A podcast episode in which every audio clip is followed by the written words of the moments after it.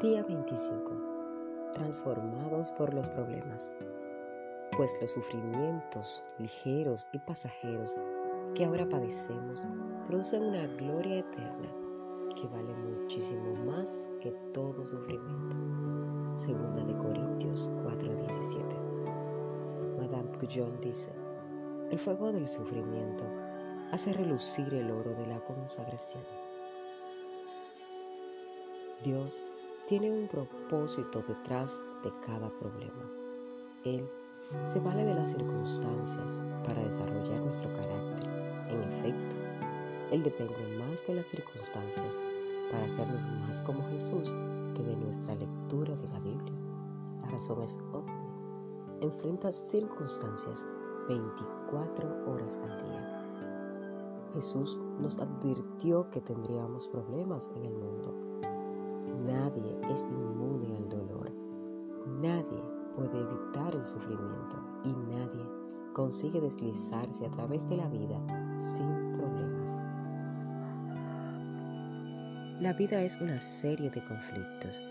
Cada vez que logramos solucionar uno, hay otro esperando para ocupar su lugar.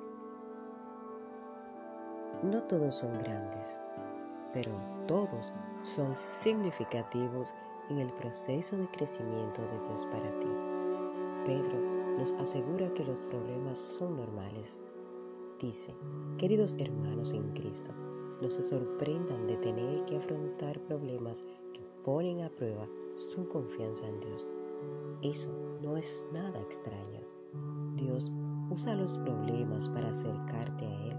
La Biblia dice, el Señor está cerca de los que tienen el corazón quebrantado libra a los que tienen el espíritu aplastado. Tus experiencias de adoración más profundas probablemente ocurran en tus días más oscuros, cuando tu corazón esté destrozado, cuando te sientas abandonado, cuando ya no tengas opciones, cuando el dolor sea enorme y solo te quede recurrir a Dios. Durante el sufrimiento aprendemos a pronunciar nuestras oraciones más auténticas, más sentidas y más sinceras con Dios. Cuando estás sufriendo, no tenemos energía para oraciones superfluas. Johnny Erickson escribió, Cuando la vida es color rosa, podemos deslizarnos por ella sabiendo de Jesús, imitándolo, citándolo y hablando de él. Pero solo durante el sufrimiento lo conocemos. En los momentos de sufrimiento aprendemos cosas acerca de Dios que no podríamos de otra manera. Dios pudo haber evitado que José fuera a la cárcel, que a Daniel lo pusieran en el foso de los leones, que a Jeremías lo echaran a la mazamorra, que Pablo naufragara tres veces y que los tres jóvenes hebreos fueran echados en el horno de fuego, pero no lo hizo. Dios permitió que esos problemas sucedieran y como resultado esas circunstancias acercaron a cada uno de ellos a Dios. Los problemas nos obligan a mirar a Dios y a depender de Él más que de nosotros mismos. Pablo testificó de este beneficio. Cito, nos pareció que estábamos ya sentenciados a muerte y vimos lo inútiles que éramos para escapar pero eso fue lo bueno, porque entonces lo dejamos todo en las manos del único que podía salvarnos, Dios. Nunca sabrás que Dios es todo lo que necesitas hasta que Él sea todo lo que tengas. Sin considerar la causa, ninguno de tus problemas podrían suceder si Dios no lo permite. Todo lo que le pase a un hijo de Dios es filtrado por el Padre y Dios piensa usarlo para bien, aun cuando la intención de Satanás y otros sea para el mal, porque Dios es el hacedor, es el soberano que todo lo controla. Los accidentes no son solo incidentes en el buen plan que tiene Dios para ti. Como todos los días de tu vida se escribieron en el calendario de Dios desde antes de que nacieras, todo lo que pasa tiene significado espiritual. Todo. Romanos 8, 28 hasta el 29 explica, porque sabemos que Dios dispone todas las cosas para el bien de quienes lo aman, los que han sido llamados de acuerdo con su propósito, porque a los que Dios conoció de antemano, también los predestinó a ser transformados según la imagen de su Hijo. El plan de Dios involucra todo lo que te pasa, incluyendo tus errores, pecados y heridas, la enfermedad, las deudas, los desastres, el divorcio y la muerte de los seres queridos. Dios puede producir algo bueno del peor. Ya lo hizo en el Calvario. ¿Cómo forjar un carácter semejante al de Cristo? Somos como joyas talladas con el martillo de un cincel de la adversidad. Si el martillo de un joyero no tiene la fuerza suficiente para limar nuestras asperezas, Dios usará un mazo. Si realmente somos tercos, utilizará un taladro. Empleará cualquier cosa que tenga que usar. Todos los problemas son una oportunidad para forjar el carácter y cuanto más difícil sea, mayor será el potencial para construir el músculo espiritual y la fibra moral. Pablo dijo, sabemos que el sufrimiento produce paciencia y la paciencia entereza de carácter. Lo que pasa fuera de tu vida no es tan importante como lo que sucede dentro. Las circunstancias son temporales, pero tu carácter durará para siempre. A menudo la Biblia compara las pruebas con el fuego de una refinería de metales que funde las, sustancias para quitar las impurezas. Pedro dijo, estos problemas vienen a demostrar que su fe es pura. Esta fe vale mucho más que el oro. A un platero le preguntaron, ¿cómo sabe usted cuando la plata es pura? Él contestó, cuando me veo reflejado en ella. Una vez que has sido refinado por las pruebas de la gente, por las pruebas de Dios, la gente puede ver reflejado a Jesús en ti. Santiago dijo, bajo la presión su vida de fe queda al descubierto y muestra sus colores verdaderos, ya que la intención de Dios es hacerte como Jesús te llevará a través de las mismas experiencias que atravesó su Hijo cómo enfrentar los problemas como Cristo.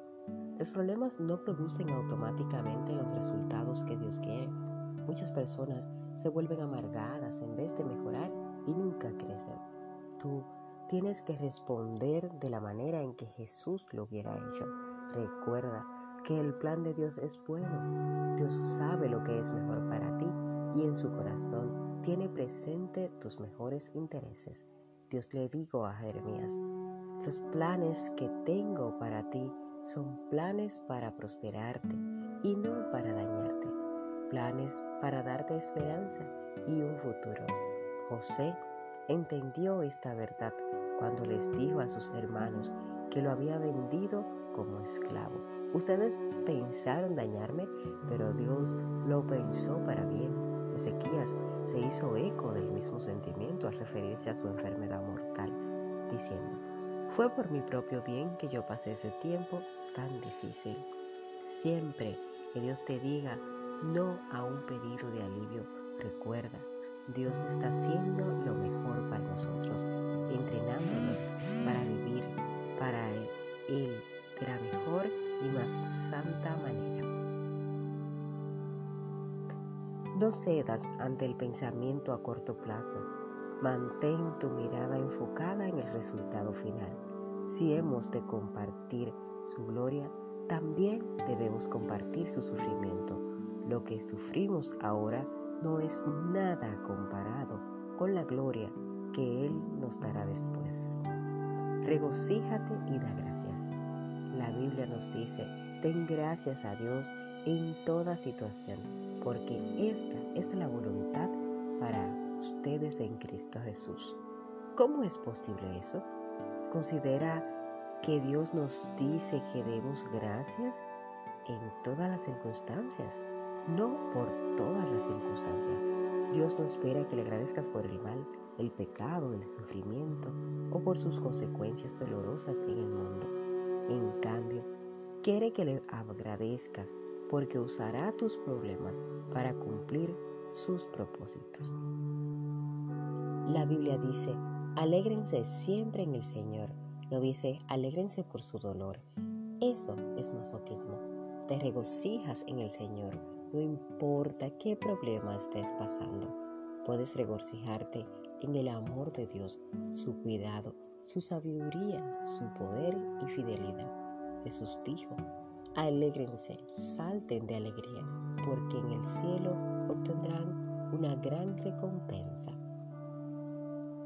Niégate a darte por vencido.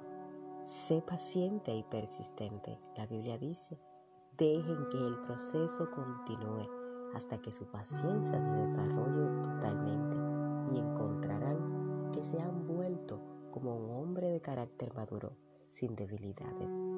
La formación del carácter es un proceso lento. Siempre que tratemos de evitar o eludir las dificultades de la vida, hacemos contorcircuito en el proceso, retardamos nuestro crecimiento y realmente terminamos sufriendo una clase de dolor que es peor, el tipo de dolor sin sentido que acompaña la negación y la evasión. Cuando asumes las consecuencias eternas del desarrollo de tu carácter, no pronuncias tanto oraciones del tipo consuélame, ayúdame a sentirme bien, sino que tus oraciones serán más sabias. Eh, y dirás, adáctame, usa esto para hacerme más como tú.